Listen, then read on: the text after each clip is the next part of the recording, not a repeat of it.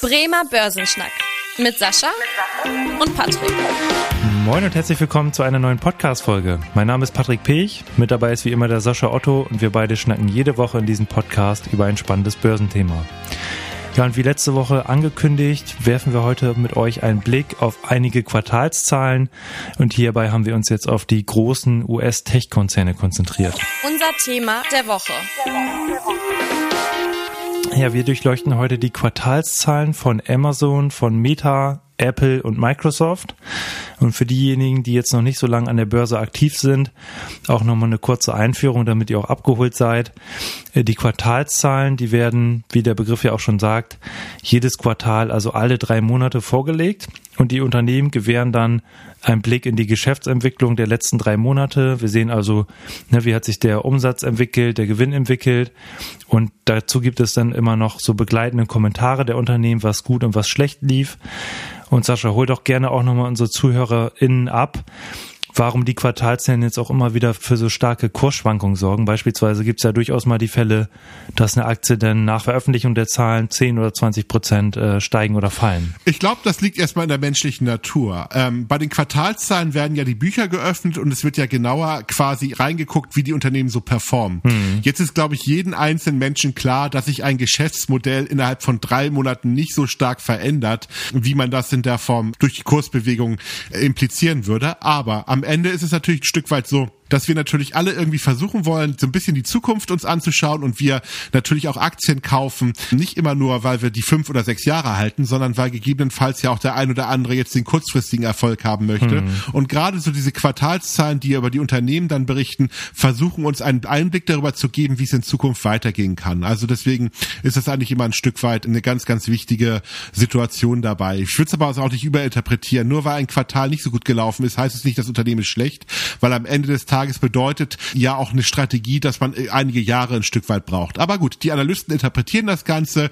Es ist eigentlich immer ein guter Zeitpunkt, wo die Welt dann über die Unternehmen diskutiert. Wenn die Unternehmen ihre Quartalszahlen dann ähm, veröffentlichen, dann werden natürlich auch die neuen Entwicklungen des Unternehmens bewertet hm. und dann agieren sehr viele Menschen und durch Quartalszahlen entsteht halt viel Bewegung an der Börse und deswegen natürlich immer ein sehr interessantes Ereignis. Also mir macht es immer sehr viel Spaß, das ein bisschen zu verfolgen, aber man darf natürlich das auch nicht überinterpretieren, nur weil ein Quartal jetzt vielleicht schlechter läuft. Und äh, häufig ist es auch eine Möglichkeit, dann günstig Gelegenheiten zu schießen, gerade bei Aktien, die man immer ganz toll fand und von deren langfristigen Unternehmensstrategie man überzeugt ist und dann Quartalszahlen vielleicht zu einer kleinen Enttäuschung führen. Da haben wir hier ja auch durchaus was dabei äh, bei den vier Unternehmen, die wir heute vorstellen.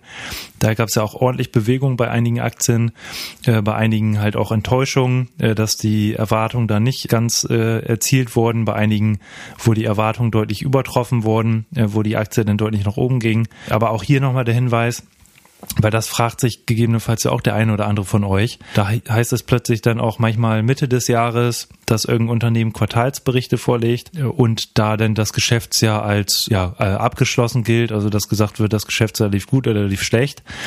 Da auch nochmal der Hinweis, dass das Kalenderjahr auch nicht immer gleich das Geschäftsjahr ist. Also ähm, jedes Unternehmen legt ja alle drei Monate die Zahlen fürs vergangene Quartal vor, aber es kann halt abweichen. Jetzt haben wir ja für die Zahlen, die wir heute euch berichten, das ist eben für das vierte Quartal, also für Oktober, äh, November und Dezember. Das ist aber auch nicht unbedingt immer das vierte Quartal des Geschäftsjahres. Beispielsweise jetzt auch hier bei äh, Apple, da haben wir den Fall, Apple hat jetzt für äh, Oktober, November, Dezember das erste Quartal quasi berichtet, weil das Geschäftsjahr äh, da eben immer bis September eines Kalenderjahres geht. Also auch da will ich nochmal der Hinweis, dass jedes Unternehmen auch ein unterschiedliches Geschäftsjahr hat. Microsoft beispielsweise, da äh, ist es immer so, dass das neue Geschäftsjahr dann im äh, Juli beginnt. Also ganz unterschiedlich hier an der Stelle deswegen da auch darauf zu achten, dass wir jetzt auch eben bei den Unternehmen immer von dem Zeitraum Oktober, November, Dezember berichten, aber auch nicht jedes Mal dann vom vierten Quartal. Bei einigen ist das Geschäftsjahr vorbei, bei einigen eben nicht. Und Sascha, dann lass uns doch mal einsteigen. Äh, vielleicht, ja, ich würde vielleicht ja. noch mal gerne was dazu ergänzen wollen, weil ähm, das klingt ja jetzt so mysteriös und so nach dem Motto, oh Gott, warum definieren Unternehmen ihre Jahre denn unterschiedlich? Mhm. Ähm, vielleicht noch mal zwei Sätze dazu, warum das überhaupt passieren kann und wa warum das so ist. Also eigentlich hat es ganz simpel damit zu tun, ein Unternehmen wird irgendwann gegründet und hat die Pflicht, nach einem Jahr Zahlen zu reporten. Und jetzt werden die wenigsten Unternehmen am 1.1. eines Jahres gegründet und haben deswegen natürlich die Situation. Manche Unternehmen nutzen nutzen das irgendwann mal, ihre Geschäftsjahre zu verändern. Aber in der Regel bringt das mit sich ein paar Pflichten. Man muss dann nochmal einen außerordentlichen Report machen, um das dann anzugleichen. Und manche Unternehmen bleiben einfach in diesem Turnus und äh, lassen das einfach so. Es hat nahezu keine Auswirkung, ob das Geschäftsjahr jetzt Kalenderjahr ist oder ob das jetzt quasi ähm, tatsächlich die Situation so ist, dass man einfach diesen Rhythmus gelassen hat. Nach einem Jahr nach Gründung habe ich das erst dann reported und dann bleibe ich halt in diesem Rhythmus. Einfach nur, dass man das nicht überinterpretiert. Stimmt. Ja, gute Ergänzung. Dann äh, Lass uns gerne mal mit Amazon loslegen. Gib uns doch mal einen Einblick. Amazon, wie lief da der Umsatz, wie lief da der Gewinn, was ist bei Amazon aktuell so los?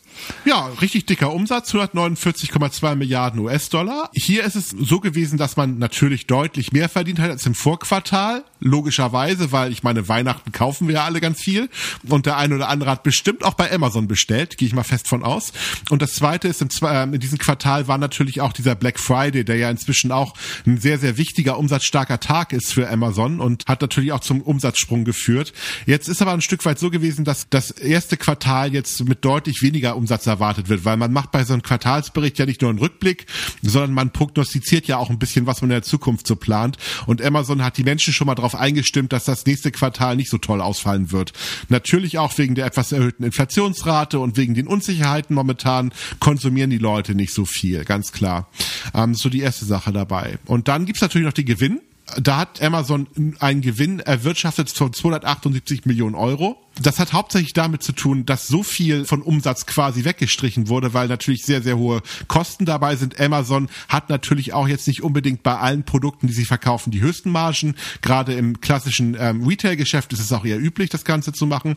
Und zum Zweiten kann man einfach nur ein Stück weit sagen, dass man eine ganze Menge Abschreibung hat, eine ganze Menge investiert hatte. Ich meine, nur im Vergleich, also man hatte im vierten Quartal 2021 einen Gewinn von über 14 Milliarden US-Dollar gehabt. Im Vergleich dazu 278 50 Millionen jetzt nur noch. Und wie gesagt, das hat natürlich damit zu tun, dass man viel investiert hat.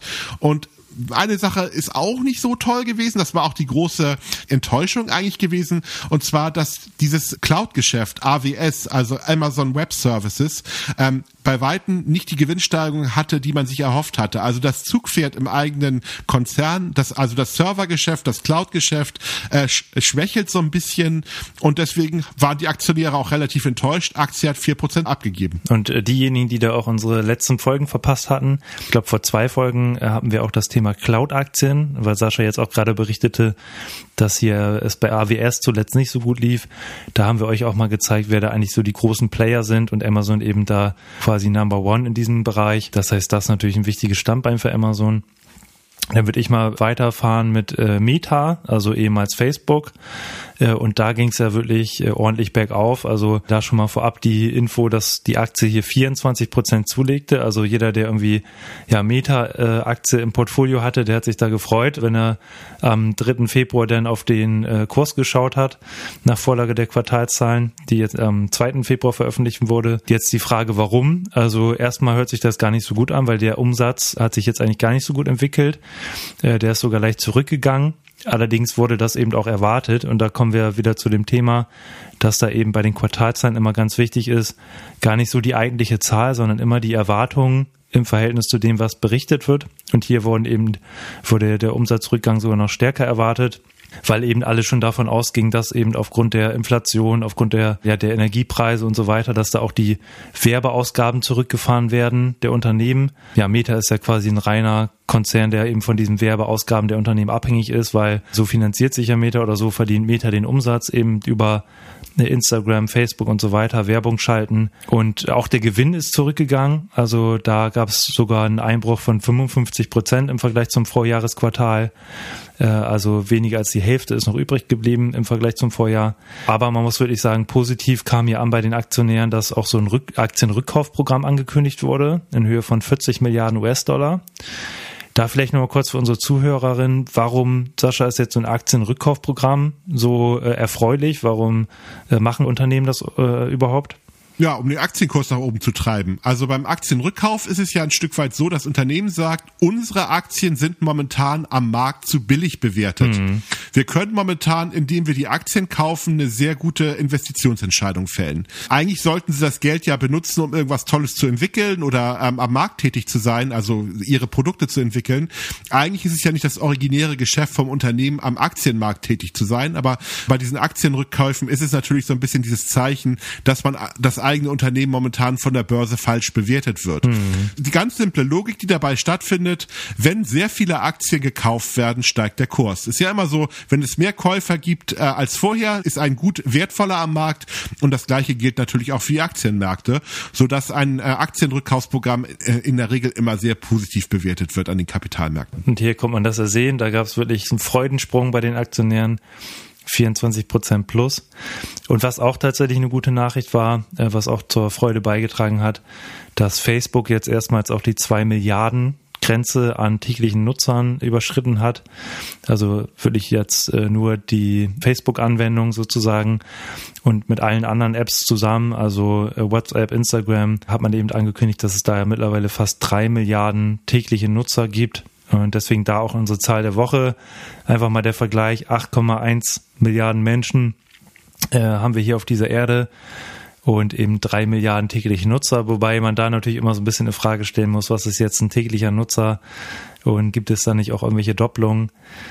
Und im Endeffekt auch zwei Milliarden aktive Apple-Geräte. Und Sascha, damit übergebe ich an dich. Was ist eigentlich bei Apple derzeit los? Also insgesamt Umsatz ist relativ hoch nach wie vor bei 117 Milliarden US-Dollar. Ist ein bisschen nach unten gegangen, ganz klar um fünf Prozent. Also definitiv. Das vierte Quartal war wie immer ein ziemlich starkes Quartal. Auch wir schenken natürlich sehr gerne Apple-Produkte zu Weihnachten. Also das davon profitiert natürlich Apple sehr, sehr gut. Was aber auch ganz gut läuft, Apple versucht sich ja ein bisschen breiter aufzustellen und ist ja nicht mehr dieser Anbieter noch von Hardware, sondern sie versuchen ja auch so ein bisschen ähm, gerade zum Beispiel das Streaming-Geschäft nach vorne zu bringen, auch die App Store-Verkäufe nach vorne zu bringen hm. oder auch gegebenenfalls dann Apple Music nach vorne zu bringen. Die laufen relativ gut, auch ein bisschen weniger Hardware verkauft worden. Ganz schlecht läuft momentan bei den PCs, also da kann man einfach nur sagen, dass das erstmal ein Stück weit eine Enttäuschung gewesen ist. Auf der anderen Seite, die iPads laufen wieder ein bisschen besser, also da gab es ein dickes Plus definitiv, sodass unterm Strich ein Gewinn von 30 Milliarden US-Dollar übergeblieben geblieben ist.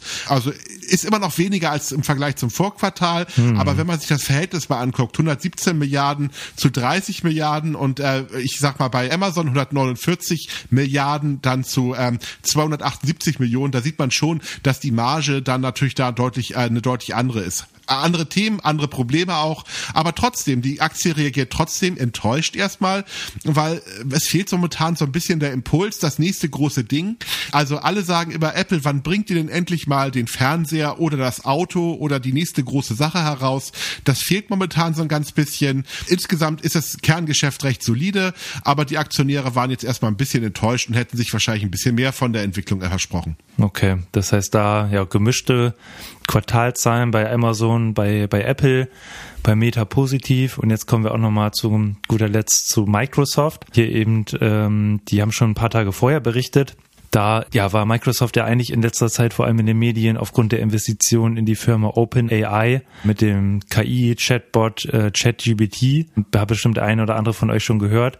Sascha, schon mal die Frage an dich. Hast du dich schon damit beschäftigt? Hast du mal irgendwelche äh, Anfragen an den Chatbot gestellt oder wie sieht das da bei dir aus? Ich habe diverse lustige Anfragen mal gestellt, einfach weil ich es spannend finde. Und mhm. ähm, ich bin schon relativ begeistert davon, wobei ich natürlich auch fairerweise sagen muss, wenn man so ein bisschen versteht, was da, was die Logik dahinter ist, also also quasi versuche die Frage mit den möglichst wahrscheinlichen Antworten aus dem Internet in Einklang zu bringen, dann wirkt das Ganze natürlich immer ein bisschen intelligenter, als es eigentlich ist. Aber ich finde es trotzdem spannend, was da passiert. Und ich glaube, da gibt es eine ganze Menge tolle Anwendungsfälle, um das zu machen. Aber von der richtigen Intelligenz würde ich da noch nicht sprechen. Also ich habe da ein bisschen rumgespielt schon und finde es spannend, was da passiert und glaube auch, dass ich das auch weiter nutzen werde. Aber ich glaube auch ein Stück weit, dass äh, die Anwendungsbereiche deutlich übertrieben werden momentan. Ich weiß nicht, Patrick, wie siehst du das? Hast du das auch schon schon mal ein bisschen rumgespielt? Ja, also rumgespielt auf jeden Fall. Also was, was natürlich interessant ist, dass da auch die KI sozusagen auch Code schreiben kann, also wirklich Programmcode und äh, dass man da dann auch, ja, auch für Entwickler sicherlich dann interessant, natürlich noch nicht super, super ausgereift, aber durchaus auch mal irgendwie Hilfestellung bekommen kann. Oder natürlich auch für den einen oder anderen äh, Studenten hier äh, irgendwie um Aufsatz zu schreiben oder so, wobei das ja äh, man natürlich wahrscheinlich recht schnell entziffern kann, ob das jetzt von einem Menschen geschrieben ist oder eben von der Maschine. Und da muss man natürlich immer sehr vorsichtig sein, auch was so das Thema Plagiat und so weiter angeht. Ja, aber durchaus interessant und Microsoft sieht das ja auch so, sonst hätte Microsoft ja nicht 10 Milliarden Dollar investiert, also wirklich eine hohe Summe. Da auf jeden Fall ja, sieht Microsoft eben auch äh, in dem Bereich äh, eine gewisse Zukunft. Bei Microsoft lief es auch echt gut, wenn du, während du jetzt gesagt hast, bei AWS gab es so leichte Schwächen und da äh, war man nicht ganz so zufrieden, äh, lief es hier bei Microsoft wirklich gut. Also der Umsatz im Cloud-Geschäft ist auch deutlich gewachsen um 22 Prozent. Und nur dadurch hat es Microsoft auch geschafft, den Umsatz insgesamt zu steigern. Und da haben wir auch beim letzten Mal berichtet, dass hier Microsoft wirklich dabei ist, ja, AWS anzugreifen mit der Azure Cloud, da zu versuchen, irgendwie nach und nach Marktanteile zu gewinnen. Also ein spannendes Rennen da durchaus im, im Cloud-Geschäft. Auf jeden Fall. Also momentan ist es natürlich so, dass, dass das Cloud-Geschäft wirklich eigentlich in der Vergangenheit hauptsächlich durch äh, Amazon besetzt worden war. Hm. Gerade eben, weil alle anderen haben das so ein bisschen irgendwie als Nebenthema gesehen. Natürlich, wenn ein Unternehmen erfolgreich ist, springen immer mehr Unternehmen da drauf. Also deswegen wird das natürlich ein bisschen schwieriger für Amazon momentan auch. Also spannendes Geschäftsfeld definitiv und ich glaube auch, dass die Tech-Firmen da auch noch weitere gute Anwendungsmöglichkeiten für Unternehmen aufdecken werden. Aber vielleicht sollten wir eine Sache nochmal auch bei Microsoft erwähnen. Also, weil es gibt ja nicht nur Licht dort, es gibt ja auch ein bisschen Schatten. Mhm. Microsoft versucht ja momentan um jeden Preis Activision Blizzard zu übernehmen. Und das funktioniert ja momentan nicht so wirklich gut. Hm. Also wenn man so ein bisschen Spaß daran hat, sich auch so ein bisschen mit der aktuellen juristischen Situation in der Form zu beschäftigen, dann sieht man, dass es momentan einen richtig fiesen Rechtsstreit gibt. Na, Rechtsstreit ist es noch nicht, aber einen richtig fiesen Kampf zwischen Sony und Microsoft, weil Sony hat ja unglaublich viel Angst darum, dass äh, Activision Blizzard jetzt von äh, Microsoft übernommen wird, hm. weil sie befürchten, dass dann bestimmte Spiele, insbesondere geht es um Call of Duty, was ja quasi in der Videospielszene sehr, sehr beliebt ist, quasi vielleicht nicht mehr auf der Playstation erscheinen könnte. Und das sieht Sony als ganz großen Wettbewerbsnachteil. Deswegen versuchen sie ja momentan alle Aufsichtsbehörden der Welt gegen Microsoft aufzubringen. Auf der anderen Seite gibt es jetzt auch ein paar juristische Spielereien von Microsoft. Die wollen jetzt so ein bisschen von Geschäftszahlen von Sony der letzten zehn Jahre mal bekommen und exklusive Verträge, um, um, um da mal reinzuschauen. Also momentan haben die eine ganze Menge Streit, was das Thema betrifft. Die Aktie leidet aus meiner Wahrnehmung schon so ein bisschen darunter, weil Microsoft gesagt hat, diese Übernahme von Activision Blizzard ist für uns eine sehr strategisch wichtige Sache. Wir wollen unser, unser Videospielsektor weiter ausbauen und ich könnte mir schon vorstellen, dass die Aktie nochmal unter Druck kommen könnte, wenn das scheitert. Auf der anderen Seite, wenn äh, man sich irgendwann einigt, wäre es sicherlich eine gute Nachricht für Microsoft. Also ist auf jeden Fall ein Thema, was die Märkte momentan bewegt, aus meiner Sicht. Hm, okay. Ja, da verhalten wir ich auf jeden Fall auch auf dem Laufenden. Auch gerade die, die Gaming-Branche ist ja auch unglaublich spannend. Da, wie du auch schon berichtet hast, gibt es einmal die Spielehersteller, aber auch natürlich so Konsolenhersteller und so weiter. Da haben wir auch schon mal eine Folge zugebracht. Ist sicherlich auch mal wieder wert, da nochmal ein kleines Update zu machen. Aber dann würde ich auch sagen, ja, haben wir hier jetzt erstmal so einen guten Einblick gegeben in die großen US-Tech-Konzerne. Wenn es jetzt in den nächsten Wochen spannende weitere Quartalsberichte gibt, dann halten wir euch da auch auf dem Laufenden. Und dann würde ich aber sagen, kommen wir erstmal zum Ende der heutigen Podcast-Folge. Und wie immer, wenn euch die Folge gefallen hat, dann freuen wir uns sehr, wenn ihr hier ein äh, Abo dalasst, dem Podcast folgt, äh, gerne auch eine Bewertung schreibt bei Apple Podcast, bei Spotify, wo auch immer ihr unterwegs seid. Und Themenwünsche könnt ihr gerne schreiben an die E-Mail-Adresse podcast.sparkasse-bremen.de.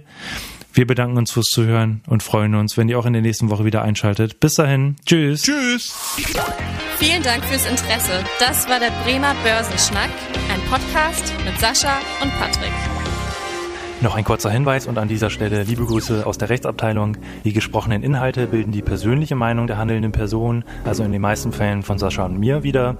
Sie stellen also keine Handlungsempfehlung zum Erwerb oder zur Veräußerung der genannten Wertpapiere oder anderer Finanzinstrumente der genannten Emittenten dar. Bei Fragen wende dich gerne an deinen Berater.